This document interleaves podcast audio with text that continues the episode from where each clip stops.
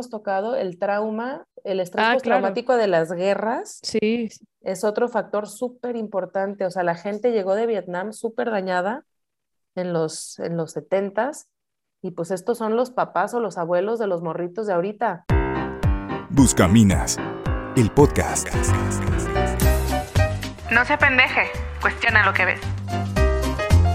Hola, ¿qué tal? ¿Cómo están todos, todas? Eh, bienvenidos a su podcast Buscaminas, donde tocamos temas importantes para no pendejarnos. Hoy vamos a hablar de un tema que ya lleva varias semanas en las noticias de manera intermitente, porque ha generado, además de mucha noticia dolorosa en, en Estados Unidos, mucho debate alrededor de eso, y es el tema de las armas. Porque en lo que va del 2022 han habido más de 245 tiroteos masivos en Estados Unidos. 245 masacres en seis meses. Y esto ha desatado, en lugar de una causa común, fruto pues de este dolor compartido, una polarización enorme respecto al control de las armas. Y todo se centra en eso, controlar o no las armas. Como si eso por sí mismo fuera acabar con el problema, como si fuera la única causa y la única solución. O sea, sin duda es una conversación importante que debemos de tener, pero hay algo que, que no nos estamos preguntando. ¿Qué ha cambiado en los últimos 70 años? Porque el acceso a las armas es el mismo. La diferencia es que en toda la década de los 50, 10 años, no hubo esta cantidad de tiroteos, hubo solo uno. Uno en toda la década de los 50. Y en lo que va de este año van 245. ¿Qué está pasando? Está cañón. Ese, esa data dura pues nos puede arrojar mucha luz sobre el problema. Y para esto pues nos tenemos que ir para atrás, para atrás, para atrás y dar un poquito de contexto.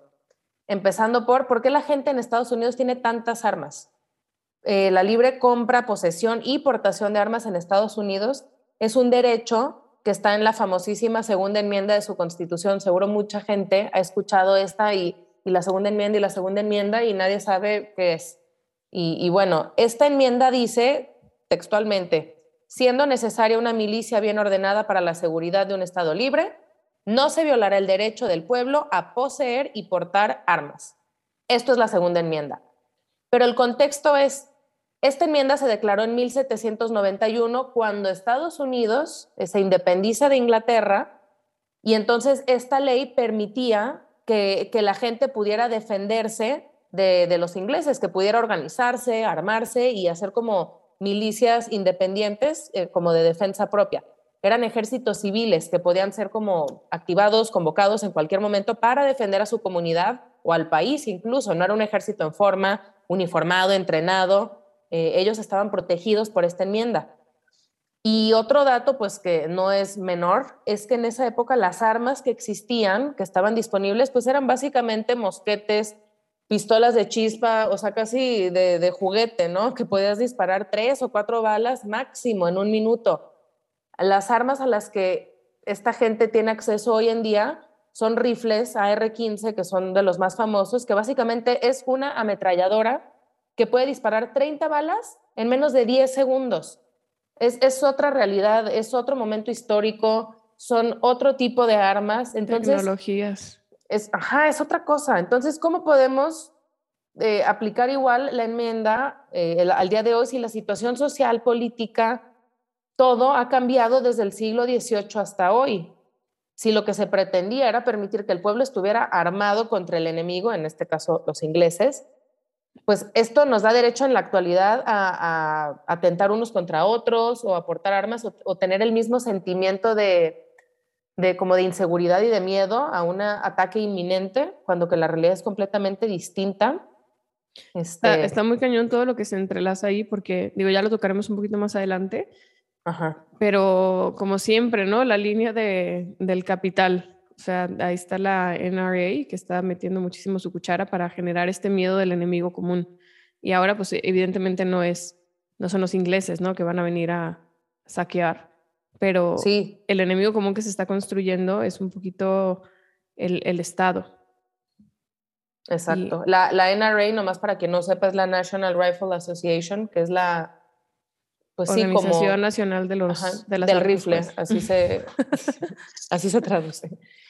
Y pues sí, obviamente hay un montón de intereses económicos porque justo, fíjate qué interesante, en las épocas de crisis y de incertidumbre se dispara muchísimo la venta de armas. En la pandemia. En el COVID, en la pandemia, incluso cada vez que hay un tiroteo, la gente se, se llena más de armas por miedo. Entonces es como un ciclo muy extraño y hay como un arraigo emocional a las armas que, que debemos tomar en cuenta también porque el, el, arma como símbolo pues representa libertad, representa seguridad, representa patriotismo, representa un montón de cosas. Este, entonces la gente se aferra a sus armas. Es, es muy curioso. Hay que, hay que hablar también que es muy importante para entender un poquito más del problema, el control que existe actualmente sobre las armas, porque en general no hay muchos requisitos en Estados Unidos para poder comprar un, pues un, un arma, ¿no? Y depende de cada estado, pero en general es bastante fácil. Todo esto de que en Walmart puedes vender un arma más fácil, pero no alcohol, pues es, es cierto, ¿Es cierto? en cierto modo, sí, porque la mayoría del país la edad es de 18 años para las armas y para el alcohol Ajá. es 21. Entonces, otro gran problema es que una sola persona puede hacerse de muchas armas porque no están registradas y entonces el acceso se vuelve de algún modo ilimitado. Y el debate social cañón. y político eh, pues se da mucho en estas líneas. Por eso decimos que, híjole, pues el control de armas es una arista dentro Muy de... pequeña, dentro de un universo de, de, de cosas que se entrelazan y, y, de preguntas pues que siempre nos llevan a lo, a lo profundo y a lo esencial, que es cómo queremos o creemos lo, que debería ser el ser humano, ¿no? Pues es que sí, y eso es lo complicado y de huevo, lo que tú quieres, pero siempre Ajá. queremos respuestas fáciles. Exacto. ¿No? O sea, está este problema, regulemos, legislemos. ¿Y, y eso qué? O sea, prohibamos, este, castiguemos. Ajá, súper punitivo, súper eh, ingenuo el creer que, que, mientras más castigo y mientras más regulación, la gente va a dejar de, de, actuar de esa forma o la gente va a dejar de desarrollarse de forma que, que derive en, un, en una matanza. Sí. Entonces, bueno, ahorita eso lo vamos a tocar más adelante, pero a ver qué, qué, qué onda con ese regular o no regular. Pues están como los dos bandos, ¿no? ¿Qué significa controlar armas? Es, es hacer más difícil el acceso a comprar un, un, una pistola, un rifle. O sea, en general, okay. implicaría, o sea, lo que, lo que piden es subir la edad mínima a 21 años, restringir el tipo de armas. Eh, pero bueno, esto, estos rifles así de alto calibre y que sacan ráfagas y por eso se vuelven atroces las matanzas, o sea, potencialmente más, más mortíferas, uh -huh. pues también la raza dice, oiga, no, no, este, este rifle no lo puede tener cualquiera y ni de cualquier edad, ni tampoco claro. sin haber identificado antes si, si tiene las capacidades mentales o si tiene algún tipo de um, historial legal, ¿no? Claro, sí, criminal. Ajá, exacto. Y pues bueno, entonces piden eso, ¿no? Re el registro de armas también para limitar el número por persona, permitir la posesión pero prohibir la aportación, o sea, es diferente. Se puede tener en casa para defender, para defenderte, pero no uh -huh. puedes ir por la calle portando un arma, ¿no? Como pues lo, lo han hecho todas. en Texas. Exacto. Sí.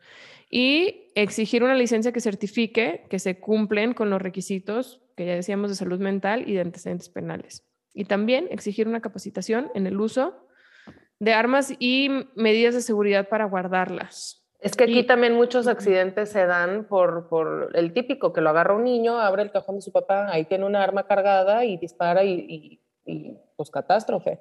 Entonces también desde lo accidental se podría evitar mucho. Uh -huh. este, y, el tema de, de pedir cero antecedentes penales es muy interesante porque en Suiza, por ejemplo, literalmente si te has hecho pipí en la calle, Ajá. ya no te pueden vender un arma ¿Por qué? Porque lo que ellos dicen es, si no puedes cumplir las mínimas reglas de civismo y de orden público, como por qué te voy a, eh, a dar el beneficio de la duda de que puedes hacer buen uso de un arma de fuego. No es cualquier cosa. Entonces, pues claro que ayuda. Si, si bien no es todo, pues sí ayuda el que no, no pongas en, en charolita de plata un arma para una persona mentalmente desequilibrada, para una persona que se ha comprobado que, que no obedece la ley hasta en lo más chiquito o sea, tiene sentido, pues. Y aquí. Y en la parte en contra, o sea, es que, ¿qué dice la gente? Que no, no, a mí la verdad, yo lo leo y digo, híjole, pues no sé. Creo que yo sí, más bien, definitivamente yo sí estoy a favor de la regulación. Regulación. Ajá. Los que están en contra del control de armas, pues dicen que esto, ¿no? La segunda enmienda empolvada del siglo XVIII, con Ajá. otro contexto histórico, protege el derecho individual a tener armas. ¿No? Entonces, Pero, sacan ajá, pero pues esa ley que ya dijimos que pues, respondía a otro momento ajá. cultural, e histórico y otras necesidades también. La salud mental en ese tema, más bien en esa época, era muy diferente ahora, ¿no? Digo, hay más diagnósticos ahora, si ustedes quieren, pero es un gran tema, Sí. la salud mental en Estados Unidos, bueno, y en el mundo. Entonces, bueno, esta raza dice, no, pues el Second Amendment nos protege y pues esto ahí está en la ley y no Es nuestro por sí. Y también argumentan que el control de armas se interpone con el derecho a la, defensa propia. Si se regulan las armas de asalto, se limita el derecho de tener dichas armas como deporte o para la caza, pero pues aquí estamos hablando de regulación, no de prohibirlas, ¿no? Las leyes que exigen verificar los antecedentes de los individuos y registrar las armas, eh, ellos dicen que atentan contra la privacidad de las personas.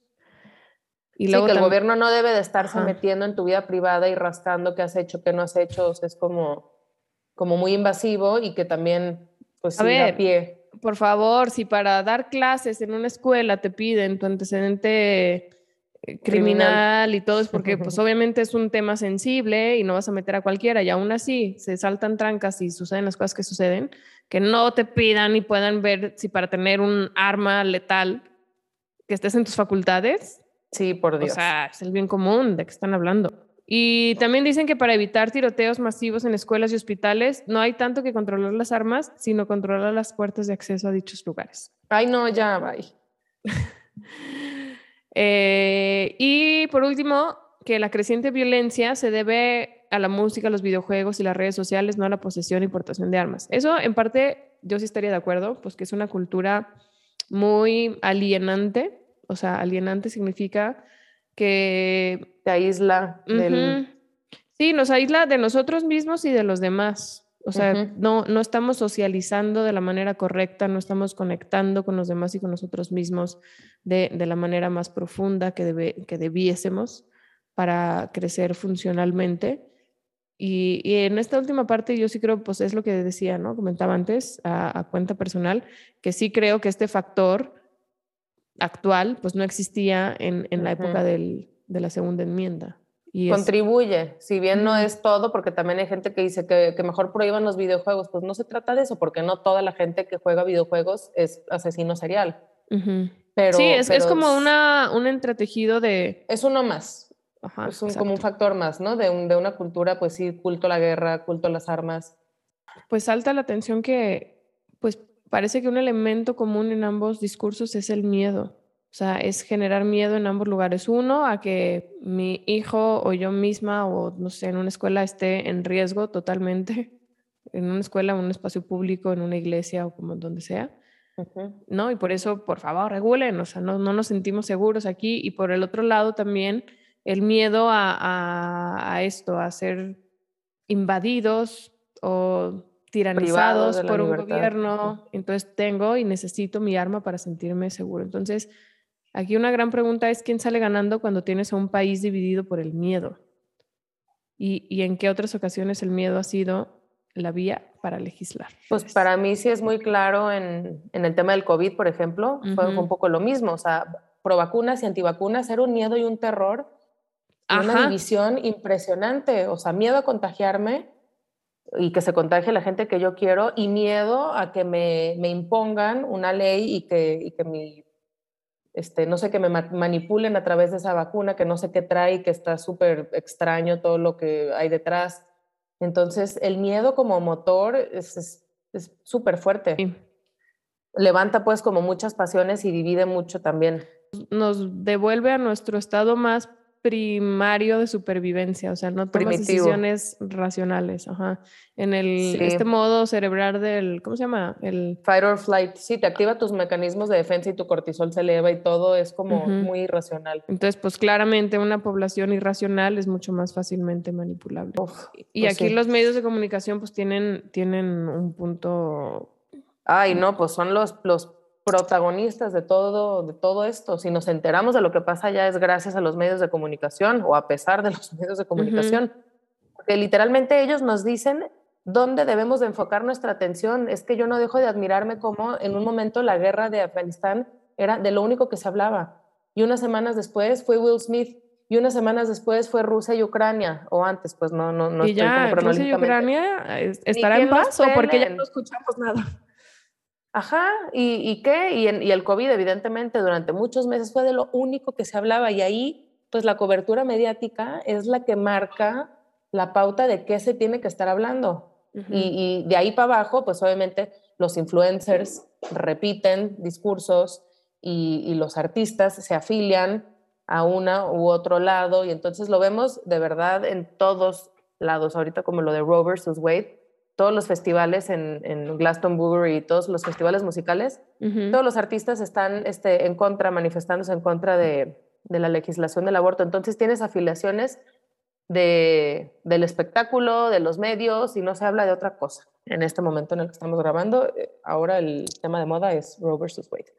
Entonces, bueno, el, como, como lo que engancha al público es como la parte más extrema del discurso. A nadie le, le interesa escuchar una opinión moderada ¿no? O medianamente objetiva, como que quieres escucharlo más encendido. O sea, Trump contra Hillary, los dos extremos y, la gente que lo sigue. O el discurso emocional. Entonces, cada vez que hay estas matanzas, volviendo al tema, lo que vemos en los medios es a los papás llorando, las fotos de los niños, Matthew McConaughey con los Converse de la niñita que mataron, y, ahí nos quedamos, ¿no? O fotos sangrientas, las manifestaciones como más exacerbadas, y todo nos distrae y, lo, más triste es que se acaba convirtiendo en una forma de entretenimiento. La gran mayoría de quienes estamos expuestos a esto y lo consumimos, no, no, no estamos accionando un cambio real. Entonces, también, también lo que los medios dicen es cuál matanza es más importante. Uy, claro. Porque la cobertura de lo que pasó en Estados Unidos fue enorme. Nosotros estamos en México y, y como si hubiera sido aquí, casi, casi, sin embargo, en nuestro mismo país todos los días mueren cientos de personas que pasan completamente desapercibidas, de, las cuales sus nombres desconocemos, sus historias familiares no, no sabemos cuáles son, porque si algo no se reporta, no existe. Y, y, pues no por nada AMLO ha ido tras la prensa justo porque si, si se evidencia esto, pues es el fracaso de su gobierno. Entonces, pues para que nadie sepa que estamos en un estado de emergencia, mejor pongo a la prensa a cubrir eventos internacionales o de otros temas que no llamen la atención. Y, ni hablar de las matanzas de cristianos en África que nos pasaron de noche. No vende, no nos interesa saber de otras matanzas. A ver, es que es bien importante voltear a ver detrás de estas, o sea, cuando la sociedad, la gran masa está en disputa, ¿quién se beneficia de eso? Y es una pregunta que ya habíamos hecho, pero es algo que vale la pena estarnos repitiendo, ¿no? O sea, aquí hablamos de intereses económicos y de intereses políticos. Y, y como habíamos mencionado antes, el, la National Rifle Association es, es, un motor económico importante en esta intersección de la, de la, economía y la política. ¿Por qué? Porque es de las organizaciones más poderosas y, y, es, y es considerada la organización con el lobby más, más potente del mundo. Está cañón eso, porque financia campañas y aporta, y aporta mucho dinero en el cabildeo, o sea, con, va obviamente condicionado a defender el derecho a poseer y portar la armas. aportación de armas, claro. Y entonces eso hace muy difícil para los políticos estar en contra del control porque quieren tener el dinero de la NRA de su lado para tener sus recursos y financiar sus campañas. Entonces, eh, mete en perspectiva lo fuerte que es la industria armamentista en Estados Unidos. La producción y venta de armas generó 375 mil empleos más o menos el año pasado y el estado con más trabajadores es Texas. Que son de los que más se aferran a, a esta ajá. a este derecho, pues. Sí, sí, sí.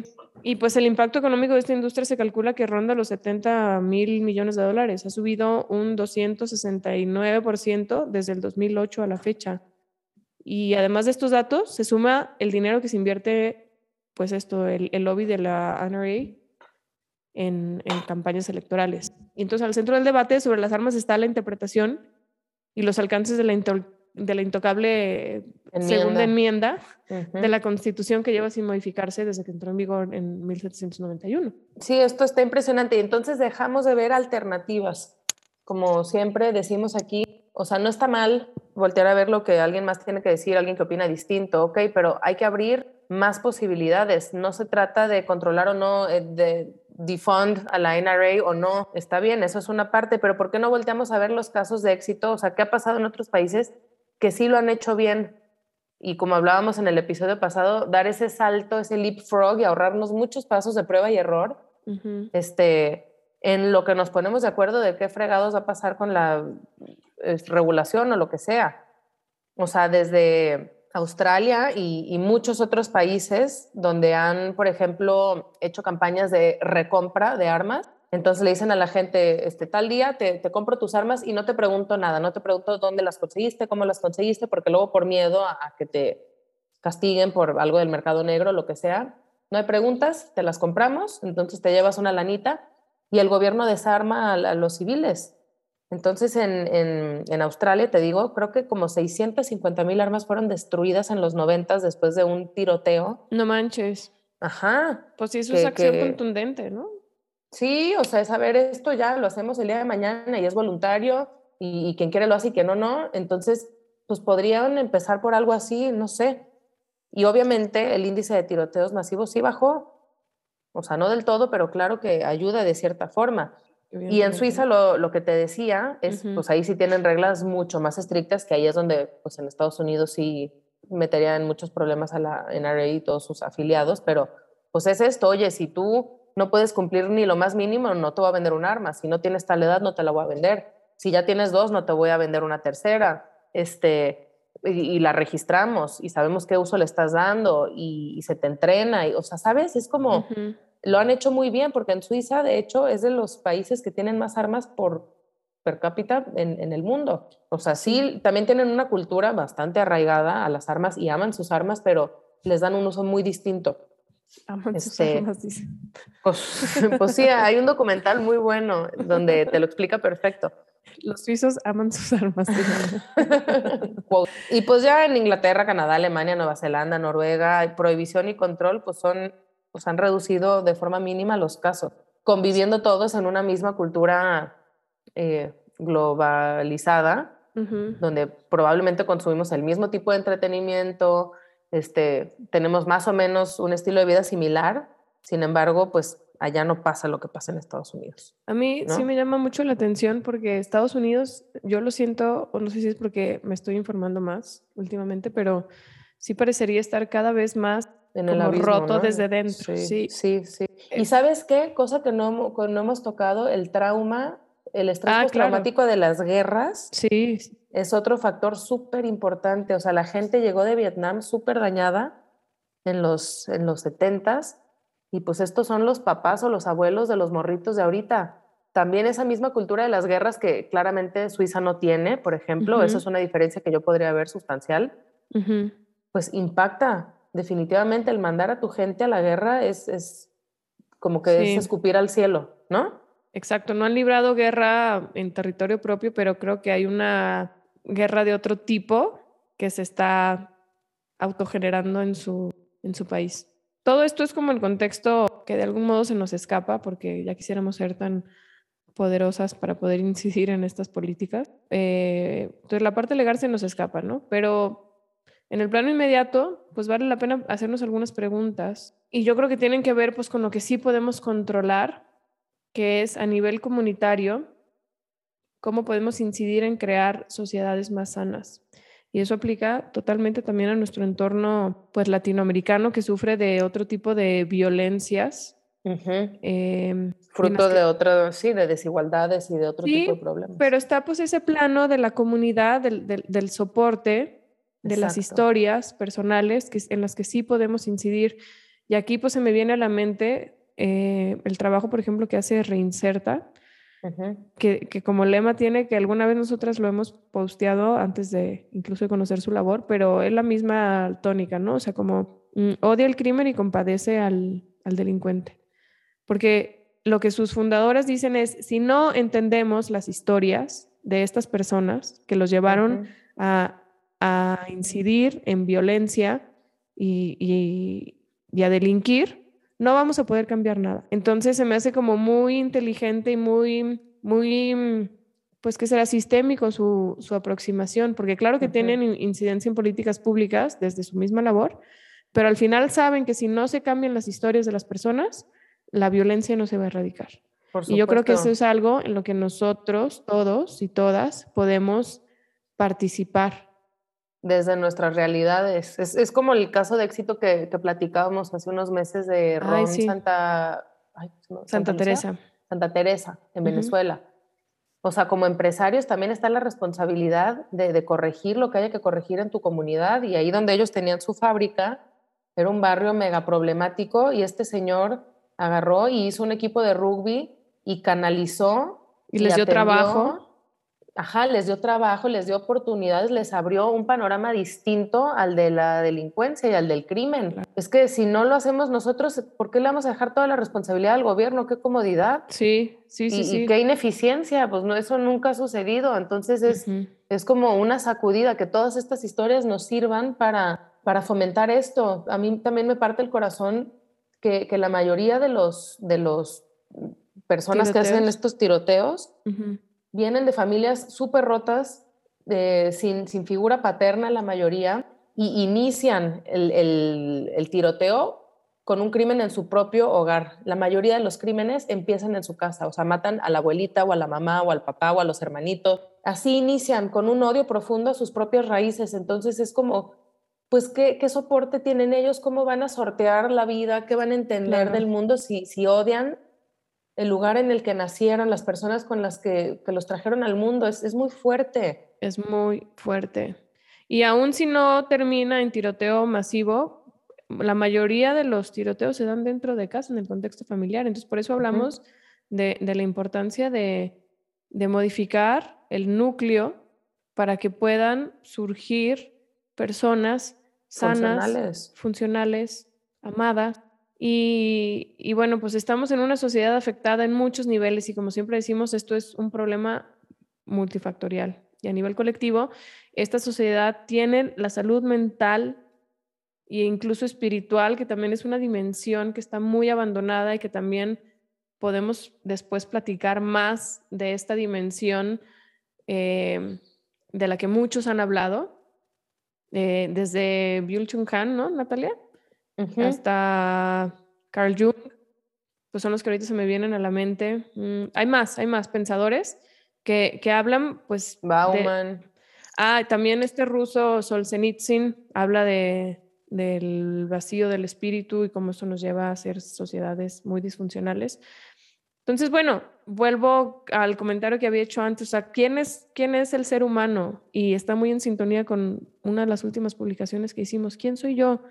Y si entiendo en algún punto que soy cuerpo, mente y espíritu, pues todo, todos mis sistemas y mis instituciones, incluso el modo, o sea, la familia, pues tiene que, tenemos que salvaguardar esa unidad de la persona.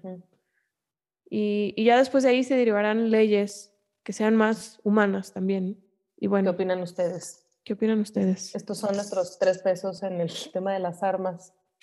Y, ya, pues para no alargarnos más, es, es eso, se abren muchas preguntas, como siempre, no tenemos todas las, bueno, no tenemos respuestas, de hecho, pero sí tenemos muchas preguntas y tenemos eh, eh, un compromiso con, con la verdad, un compromiso con, con buscar alternativas y ser personas y sociedades más funcionales, más hermanas. Entonces, pues nada, si les gustó este capítulo, compártanlo, coméntenos si les gustó, si no les gustó, qué otras perspectivas tienen ustedes. Eso nos enriquece y abre el diálogo tan necesario. No se pendeje, cuestiona lo que ves.